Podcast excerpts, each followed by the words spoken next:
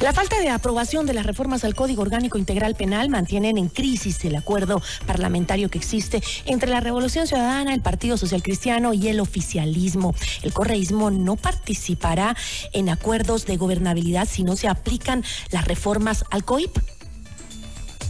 Aunque los acuerdos entre las bancadas se hicieron públicos días antes y era previsible eh, que no habría consenso, el presidente de la Asamblea Nacional, Henry Kronfle, convocó a sesión para continuar el debate y llamar a votación. Fue ahí el pasado jueves que pues los desacuerdos entre asambleístas escalaron a desplantes y también acusaciones de lado y lado.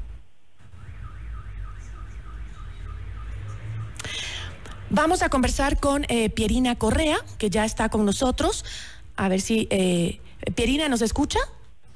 Sí, Gisela, ¿cómo están? Muy buenas tardes. Estoy en media sesión de pleno de la Asamblea, pero en todo caso con gusto los atiendo, creo que es importante los temas que está tratando. Claro que sí, muchísimas gracias, eh, gracias Pierina por acompañarnos. Eh, la Revolución Ciudadana tiene el control de la Comisión de Justicia y fue el, presidente de esa mesa legislativa, justamente Fernando Cedeño, quien incluyó de último momento las reformas cuestionadas. Sin embargo, en la comisión existió una votación unánime para aprobar el informe que se debatió luego en el Pleno. ¿Qué sucedió dentro de los acuerdos parlamentarios que la votación de las bancadas cambió a último momento. ¿Qué fue lo que pasó?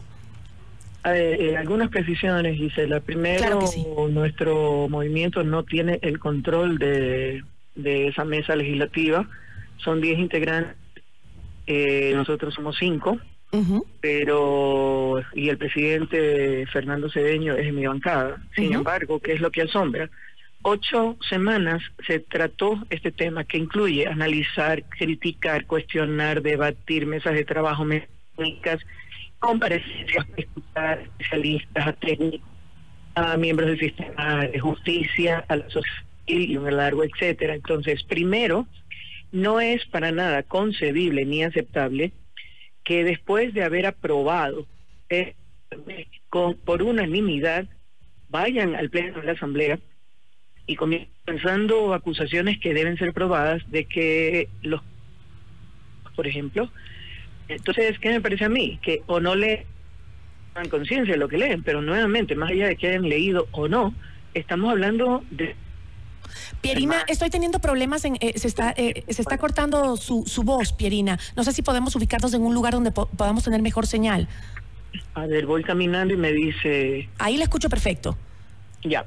Entonces, lo que le eh, así no hayan leído el informe por el cual votaron de manera unánime, no es excusa para que después digan, ay, es que no sabían, no me enteré, y peor lancen acusaciones de que hemos cambiado los textos, porque han tenido ocho semanas en las cuales podían haber emitido sus recomendaciones, sus críticas, sus observaciones, eh, la oposición a tal o cual tema.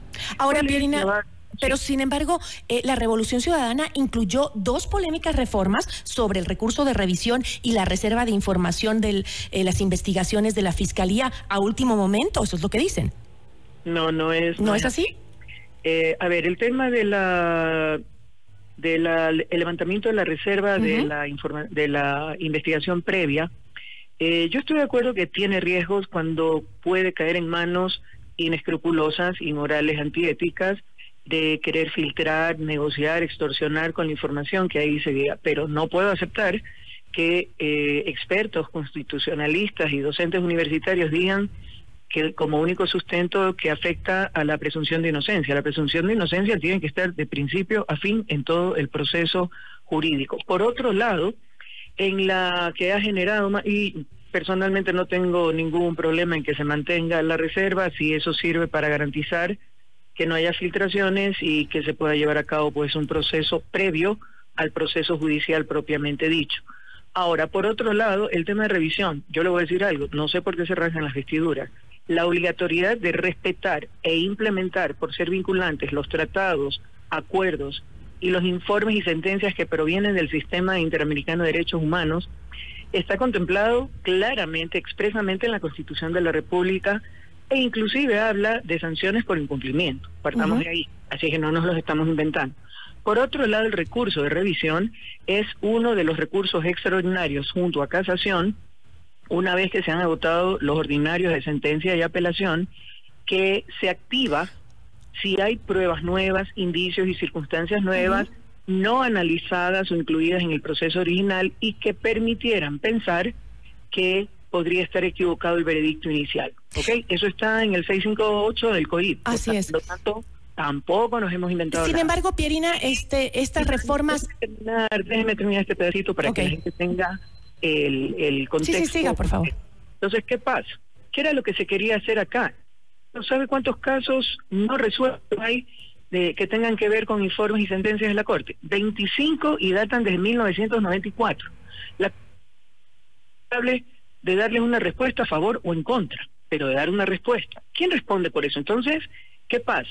Lo que se pretende es que a través del recurso extraordinario de revisión se pueda incluir, además de las tres causales que existen para activarlo, eh, la inclusión de los eh, convenios, tratados, sentencias que son de obligatorio cumplimiento y que los dice la... O sea, es dar un canal de legitimidad y de implementación más claro, más adecuado. Ese era todo el tema, por si acaso. Pero explíqueme algo, eh, Pierina. José. Explíqueme, explíqueme algo, Pierina. Eh, las reformas eh, propuestas hablan eh, de los mismos organismos de derechos humanos como la Corte Interamericana, que fueron duramente criticados y deslegitimados completamente por el expresidente Rafael Correa durante su gobierno. ¿Por qué ahora sí es importante darle legitimidad o la legitimidad necesaria que debería tener las sentencias de la CIDH y de las comisiones de derechos humanos?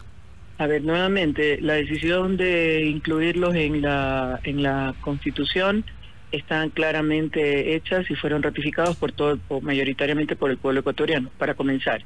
Mi hermano lo que ha criticado a quienes estaban en las instituciones, no a las instituciones per se. Pero le voy a poner un ejemplo claro para que tengan, para que también quede claro, valga la redundancia.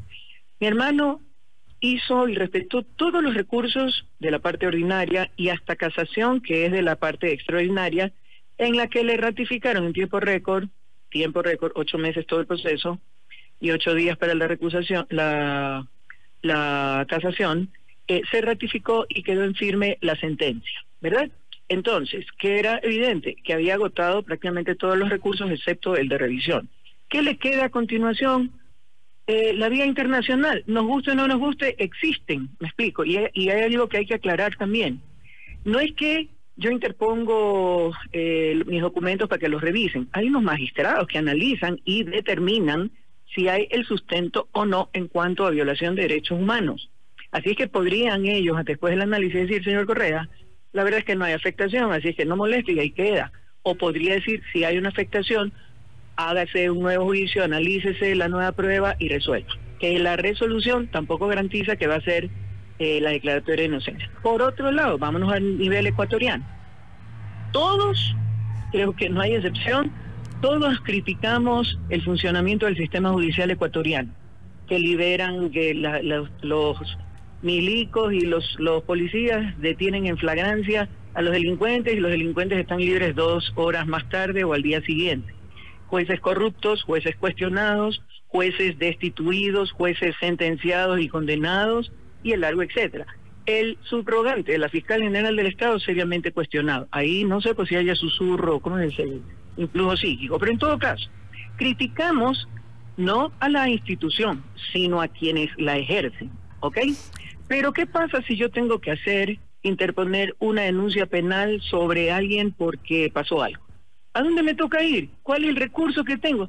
¿A qué lugar voy? A la fiscalía. Y de ahí a cruzar los dedos para que actúen en ley, en Estado de Derecho, siguiendo el debido proceso, etcétera, etcétera. Entonces, hay que tener también eh, una mayor objetividad y claridad para analizarla. Ahora, volviendo eh, Pierina, al tema de la votación, este lunes el asambleísta José Luis Vallejo eh, reconoció que existe malestar en las filas del correísmo eh, porque, porque había un consenso para votar las reformas en dos bloques, como proponía el presidente de la Comisión eh, de Justicia, Fernando Cedeño, pero al final ADN y el Partido Social Cristiano cambiaron de opinión. Sin embargo, desde el sector de Construye se advirtió que las reformas propuestas por el correísmo no se encontraban únicamente en el articulado, sino que también en una disposición transitoria que se dividió en otro bloque para la misma votación. Em, ¿Por qué estas reformas no se discutieron en un inicio para que pueda ser parte de la disolución ciudadana, incluso sobre la aprobación eh, de la Asamblea? ¿Por qué no se discutió? Cansancio, pero no es la primera vez que el presidente de la Asamblea obra como le da la gana. Con el tema del IVA lo hizo y él es el que propicia las condiciones para, a pesar de haber sido eh, votado en contra, no aprobado, se lo dio igual al presidente. La ley dice el presidente no puede ejercer veto sobre lo que no ha sido aprobado, sin embargo lo hizo y encima cambió textos. Conclusión, estamos como vamos a estar con un IVA del 13 por, del 15% a pesar de que en campaña dijo que no iba a subir impuestos. Por un lado. Por otro lado, sí se sí, inclusive es en la disposición donde se amplía el tema para las formas de incumplimiento y las sanciones por razón de incumplimiento. El incumplimiento existe, está estipulado, pero ya le digo, hay, hay 25 casos represados en 1994. ¿Y quién responde por eso? ¿Qué sanciones ha habido? Administrativas, pecuniarias, civiles, penales, lo que sea, de institución. No ha habido. Entonces, ¿qué es lo que estamos haciendo nosotros? Que es parte de nuestro trabajo. Clarificar una ley incluyendo esa disposición, por ejemplo, que habla de destitución en casos de incumplimiento. Yo no sé qué jueces estarán incursos en eso, o sea, no está con dedicatoria para fulanito menganito. Es un tema, nosotros legislamos para todo el país. Entonces, sí hay el malestar. ¿Por qué? Porque cuando les da la gana, ahí sí valen nuestros votos y ahí sí apoyan o nos piden el apoyo. Pero cuando somos nosotros quienes estamos poniendo temas racionales que eso eso quiere decir que el acuerdo entonces está rompiéndose. Definitivamente ya venía volviéndose frágil como les digo desde el tema del IVA. Las, eh, las leyes económicas urgentes que ha presentado el presidente han sido no malas pésimas. Y nosotros en responsabilidad como asambleístas y en respaldo al acuerdo de gobernabilidad hemos hecho nuestro mejor esfuerzo para presentar recomendaciones observaciones y más a fin de mejorar esas leyes. Y nos ha tocado ceder. Pero en esto, pues, no se puede ganar todo. Hay que ceder una parte. Entiendo, Pierina, pero me está diciendo que entonces ya no van a apoyar los, las propuestas del presidente. Eh, tenemos una reunión hoy día de noche y ahí eventualmente se va a analizar esto, así que no le puedo adelantar una respuesta, pero el malestar viene creciendo y ya bastante. O sea, nos sentimos maltratados, nos sentimos utilizados Ahorita, por ejemplo, ¿qué es lo que se está prestando? El presidente de la Asamblea no aceptó eh, la, moción, no, permitió el ingreso de la moción de archivo por parte de Construye. Tampoco el de votar eh, artículo por artículo que presentó Lucía Pozo del Grupo Independiente. ¿Qué aceptó? La nuestra y votaron en contra, a pesar de haber acordado otra cosa, y la de Adrián Aranjo, que es vicepresidente de la comisión del Grupo ADN, que divide en cuatro bloques las preguntas. ¿Y sabe cuál es el tercero? Todas las que hay conflictos, o sea, todo el mundo va a votar en contra de esos, pero también están ahí las propuestas de reforma que están incluidas en la consulta popular. Entonces, ¿cuál es la finalidad? ¿Los utilizó, dice usted, el presidente eh, Daniel Novoa, utilizó a los asambleístas de la Revolución Ciudadana? A ver, los socialcristianos, los, los, el grupo de gobierno, ADN y todo, ¿por qué?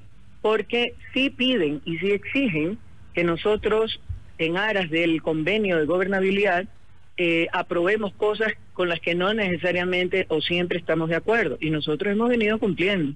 Pero cuando se pide el apoyo, en reciprocidad, ahí no existe. Entonces, estas dos polémicas reformas, Pierina, ¿eran parte del acuerdo con ADN y el Partido Social Cristiano?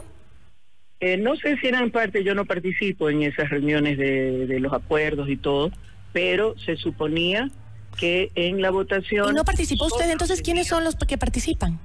Es la representante del bloque, pues, y mm. primera vicepresidente, no yo.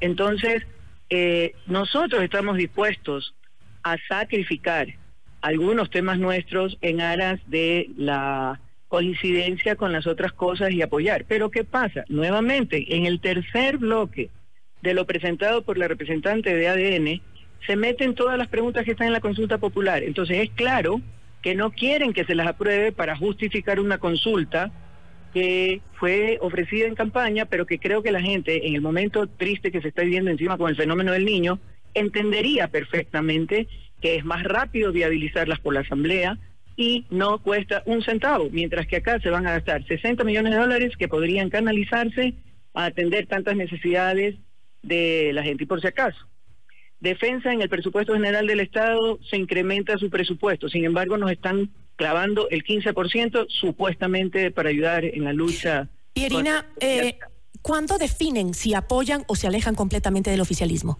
Eventualmente, como le digo, hoy día noche tenemos una reunión, me imagino que ahí habrá eh, está planteado el análisis de ese tema, así es que para hoy en la noche, mañana mañana tendremos ya una posición definida en cuanto al tema. Hemos querido... Pero usted ya está clara, ¿no? ecuatoriano. Yo la veo usted muy clara en su decisión. A ver, es que yo he dicho desde el inicio, el acuerdo no es una camisa de fuerzas, no estamos obligados a apoyar cosas que contra, que consideremos contravengan los beneficios o los digamos las necesidades del pueblo ecuatoriano el 15% es un puñal en la espalda para gente que no tiene trabajo y encima el presidente haciendo declaraciones totalmente inapropiadas, por decirlo de manera elegante. Entonces, si no hay una reciprocidad entre las cosas eh, que se están planteando, entonces no estamos pues obligados a mantenernos un acuerdo que termina siendo perjudicial para la gente. Ya le digo, si nosotros aprobamos las reformas ahora, eso simplemente en relativamente corto tiempo. En cambio, la consulta popular en abril, hasta que se vean los resultados, hasta que se norme para implementarlo, nos da diciembre, por si acaso. Entonces, y 60 millones que el pueblo, que, el gobierno no tiene. Entonces, esas son las cosas que no se entienden y que no tienen lógica en cuanto a, otra cosa. La inclusión del trabajo por horas, también Novoa en campaña dijo que para él era regresión absoluta de derechos y sin embargo la pone.